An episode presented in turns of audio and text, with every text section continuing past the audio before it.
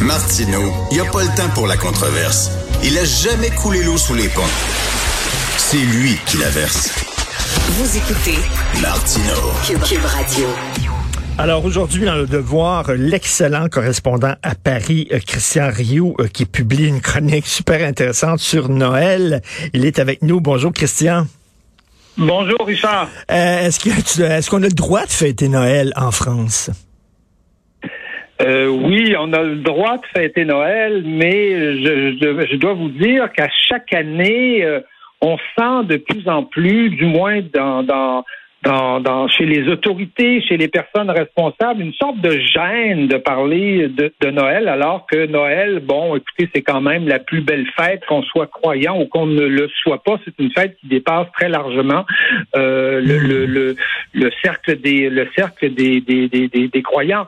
Euh, récemment, justement, en octobre dernier, là, une commissaire de, de l'Union européenne, c'est pas n'importe quoi quand même, une commissaire de l'Union européenne, a publié un guide, un guide euh, de- destiné à mettre en valeur les, valeurs d'inclusion, dit-on, de l'Union européenne, et qui disait qu'il fallait plus souhaiter, voyez, Noël, mais qu'il fallait trouver des périphrases un peu, euh, un insipides, comme joyeuse fête ou euh, joyeux, je sais pas quoi, mais qu'il fallait passer sous silence le joyeux Noël de peur de, de peur de quoi? De peur de d'insulter ou de blesser des gens qui sont pas qui sont pas catholiques. Écoutez euh, j'ai assez d'amis non croyants euh, pour euh, qui, qui qui adorent Noël et qui trouvent Noël absolument extraordinaire connaît des musulmans qui trouvent que Noël c'est une fête charmante même si c'est pas une fête euh, musulmane mais il faudrait c'est comme s'il faut c'est comme s'il fallait s'effacer parce que nous vivons dans des sociétés pluralistes et des sociétés euh, diversifiées. Je, je vous, je vous donne un exemple. Claude Habib, euh, qui est une qui est une sociologue ici, qui a, qui a écrit un livre euh, assez assez intéressant sur les trans, euh, donnait cet exemple-là. C'est comme si parce qu'il y a des sourds dans la société, vous savez, il y a des gens qui sont malentendants et qui entendent pas bien, qui sont sourds. C'est comme s'il fallait supprimer la musique. Vous voyez? Ben oui. Voilà. Et, et- et parce qu'il y a des trans, il faut, il, il faut supprimer l'idée des hommes et des femmes qui est, qui, est, qui, est- qui est là depuis les débuts de l'humanité. Et, et, et parce qu'il y a des musulmans ou parce qu'il y a des juifs ou parce qu'il y a des gens qui sont euh, non croyants, il faudrait supprimer euh, une tradition de la tradition de Noël qui remonte euh, euh, à, à- combien de à combien de siècles. C'est cette espèce de logique, on, on dirait, qui aujourd'hui gagne à peu près toutes nos élites. Et, et d'ailleurs, euh, euh, maintenant en France, il y a des grands débats là, sur les euh, sur les sapins de Noël. Nos, les nouveaux maires écologistes là, qui, euh, qui, euh, qui dirigent un certain nombre de grandes villes en France, là, comme comme Lyon, comme euh, comme Bordeaux en particulier, euh, ont décidé de supprimer les sapins de Noël. Mais c'est- Et on a beau faire des sondages dans la population. Vous savez, le, le- le maire de Bordeaux, Pierre Urmic, je l'avais rencontré, moi, un peu avant les élections municipales, il tenait un discours très, très rationnel. Mais une de ses premières mesures, en arrivant euh, à la mairie, ça a été de supprimer le grand arbre de Noël qu'on a sur une, immense place à Bordeaux qui est magnifique de toute beauté avec un arbre de Noël gigantesque qui, était là chaque année. Lui, il le supprime parce qu'il dit que c'est un arbre mort. Pour, ces gens-là, le- les traditions de Noël, ce sont des choses à, supprimer. Il y a eu un sondage fait récemment qui disait que 76% des Français étaient contre une décision, une décision comme celle-là. Vous voyez, on prend des décisions de ce type-là, qui sont des décisions essentiellement idéologiques et qui visent tout simplement à effacer, on dirait, nos, euh, nos traditions.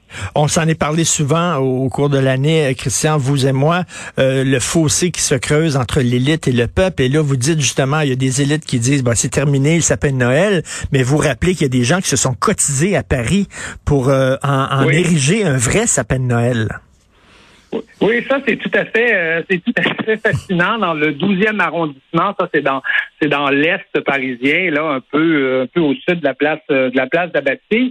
Euh, le, la mairie avait, euh, au lieu de mettre des sapins de Noël, avait mis des espèces de cônes en bois. Vous savez, c'est, on, ne sait pas trop ce que ça représente. Et là, effectivement, euh, il y a une souscription qui a été lancée sur Internet. Les gens se sont cotisés ils ont acheté un grand sapin de Noël qu'ils ont mis dans un pot, hein, évidemment, parce que après ça, on va aller le, le retransplanter à Vincennes, dans, dans le parc de Vincennes. Et donc, ils sont ils ont amené leur sapin de Noël et ils ont inauguré eux-mêmes, comme citoyens, euh, euh, malgré le, malgré la mairie, finalement, ils ont inauguré leur euh, leur sapin de Noël. Et ça, ça c'est tout à fait, c'est tout à fait magnifique. Mais il y a beaucoup de, il y a beaucoup de petites choses comme ça. On voit que la population résiste à ces, à ces, à ces idées un peu, un peu saugrenues selon lesquelles on devrait supprimer nos traditions sous toutes sortes de prétextes, sous prétexte de la diversité. les crèches sont aussi un exemple. Hein, vous savez, à à Lyon, à Béziers, à Melun, puis dans, et dans plein de villes, il y a, il y a, il y a, il y a, il y a des, il y a des maires, des, des maires de petites villes aussi qui, euh, qui font des crèches dans la mairie. C'est une tradition, c'est une tradition en particulier avec les santons de, de Provence, hein, dans le sud de la oui, France. Oui, oui. Grande, grande, grande tradition, la crèche. Hein. Il y a c'est vraiment, il y a, il y a des, il y a des crèches absolument magnifiques, qui sont des vrais chefs-d'œuvre. Et, euh, et donc, et donc, ces, maires, ces élus locaux, souvent résistent en, disant, écoutez, c'est une tradition qui, qui va au-delà de la religion. Bien sûr, les racines, nos racines sont chrétiennes. Évidemment qu'elles sont chrétiennes, c'est évident. Comment, comment peut-on le nier? Mais ce sont des, des racines qui s'adressent à tout le monde, en fait. Mais pourtant, on disait toujours que la France est la mère de l'Église, non? C'est la fille aînée, hein? Oui, la fille aînée de l'Église, oui, pardon. oui, oui, la, la, la, la France, c'est la, c'est la fille aînée de l'Église c'est particulier la France, hein, parce que c'est à la fois un pays très catholique qui a, dans son histoire, été extrêmement catholique, mais qui aussi a euh, développé euh, euh, un État, son, a développé son État souvent en réaction à l'égard de l'Église. Et ça, même bien avant la Révolution, les rois de France étaient jaloux de leur indépendance. ils ont inventé le gallicanisme, c'est-à-dire qui est un, un, un catholicisme particulièrement français avec des règles particulières qui étaient différentes de celles de Rome. Donc, il y a toujours eu une, rivalité entre Paris et Rome, entre la France et, et, le, et, le Vatican. Mais les Français ont toujours trouvé le moyen d'être à la fois très critiques de la religion, mais en même temps très très catholiques, c'est-à-dire les deux. On, trouve les deux. Je dirais que c'est peut-être un des charmes de, de, de, de, la France de se dire que euh, il y a une forte tradition catholique en France, une forte tradition religieuse. Les, ces coutumes-là sont présentes, sont, sont, sont, très vivantes, mais en même temps, il y a aussi euh, une forte tradition laïque et qui n'est pas nécessairement contradictoire avec des racines. Hein. Euh, des fois, on mmh. essaie d'opposer la laïcité, euh, par exemple, aux crèches ou au sapin de Noël ou tout ça. On peut avoir, on peut avoir euh, des traditions. Ben on oui. peut venir de quelque part, pas faire semblant qu'on vient de nulle part. On vient de quelque part et, et, et aussi être, être laïque. Mais c'est comme s'il y avait une élite multiculturelle qui, qui avait demandé aux Français de, de, de s'ouvrir à la diversité. Et là, on dit c'est pas suffisant. Non seulement vous devez vous ouvrir à la diversité, mais vous devez même disparaître et euh, vous effacer. Et j'en veux pour preuve, euh, Christian, j'ai vu un sondage passer où on disait que le mets préféré des, des Français était le couscous. Et là, il y a des commentateurs qui s'en réjouissent en disant ah, on a laissé la blanquette de veau. Enfin, regardez là, c'est le couscous qui est notre. Ben, tu sais, euh, pourquoi il faut se réjouir soudainement que le mets préféré des Français n'est pas de racines françaises et appartienne pas à la gastronomie française? Oui, mais c'est-à-dire que le, le mets, le, oui, c'est peut-être effectivement un des mets les plus populaires en France, c'est le couscous, mais c'est euh, c'est le, le, c'est le signe, en tout cas, d'une de, de, nation qui est capable d'intégrer euh, des ben choses venues d'ailleurs. Et ça n'empêche pas les Français de, de, de, manger de la blanquette de veau, de, de, de, manger du au vin, euh, de manger du, du foie gras. Et euh, Dieu sait si la cuisine française est à l'honneur en, en, ce moment dans le temps des fêtes, mais ça n'empêche pas les Français d'intégrer d'intégrer le couscous. Mais, mais on ne fera pas disparaître la blanquette de veau pour faire place au couscous. C'est ça que nos élites font ben oui. Euh, aujourd'hui en ce moment? C'est comme s'il fallait faire disparaître la blanquette. Le peuple ne fait pas ça. Le peuple mange de la blanquette de veau et il mange du couscous parce qu'il aime le couscous. Voilà. On a le droit d'aimer le couscous et peut-être que le couscous français est adapté aux mœurs euh, d'ici et peut-être un peu moins piquant que, que, que, que dans les pays arabes. Je, je ne sais pas. Mais euh, il est intégré, il s'est intégré dans la gastronomie française et c'est tant mieux, mais c'est pas pour ça qu'on fait disparaître la gastronomie française. Bien au contraire. Mais on dirait que nos élites mmh, mmh. ne pensent pas comme ça, c'est-à-dire il faut faire disparaître la musique parce qu'il y a des sourds. Exactement, euh, c'est exact. Puisqu'elle est sourde, le fait que la musique existe, voyons. Non, non, et vous euh, vous parlez d'un rapidement d'un livre euh, qui s'intitule La fin de la chrétienté dans votre chronique aujourd'hui. Oui, absolument. Je, je, c'est une philosophe que j'aime beaucoup, que j'ai déjà interviewée. s'appelle s'appelle Chantal Delsol.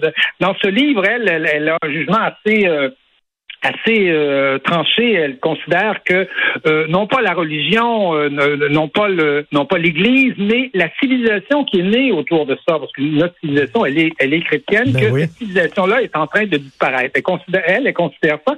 Et ce qui m'intéresse le plus, c'est un jugement qu'on peut, on peut, on peut être d'accord ou, ou, pas d'accord avec ça, on peut faire des nuances, mais ce qu'elle dit, ce qu'elle dit qui est, qui est passionnant, c'est que comme cette civilisation-là est en train de disparaître, tout le religieux, tout le sacré qu'elle transportait est en train de se transposer aujourd'hui dans la politique.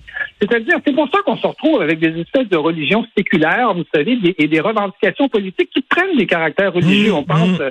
on pense à l'écologie, hein, avec ses, sermons, avec ses, espèces de rites expiatoires, euh, ces saints comme Greta Thunberg, ces saints comme Greta Thunberg, par exemple. On pense à, on pense à, la, euh, à ceux qui brûlent des lignes, qui font des autodafés. C'est des gestes, euh, c'est des mmh. gestes religieux, ça.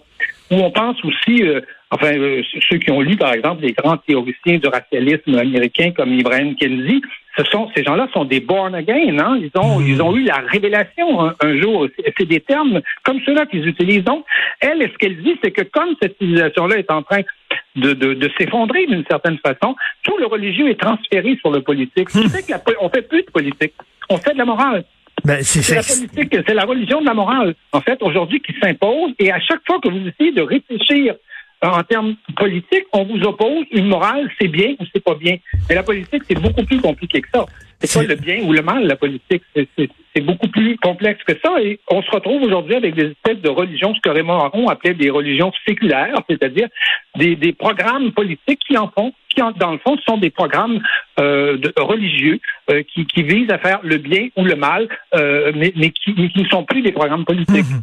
C'est drôle, dans certaines théocraties, la, la, religion est devenue une politique. Nous autres, c'est la politique qui devient une religion, donc un, texte... Oui, parce que le religieux se transfère, voyez-vous, quelque part. Les gens ont besoin de cette vie spirituelle, ils ont besoin, ils ont un appel euh, de, ce côté-là. Comme ils ne trouvent pas de réponse à ça, eh bien, ils investissent ça dans, le, dans la politique. Mais la religion dans la politique, c'est en général la, recette du désastre. Ben, Christian, merci beaucoup. Un texte encore intéressant dans le devoir. Joyeux Noël. Est-ce qu'on peut se souhaiter ça encore aujourd'hui? Joyeux Noël, Christian. Ah, absolument. Et profitons-en, profitons-en pendant que c'est permis encore.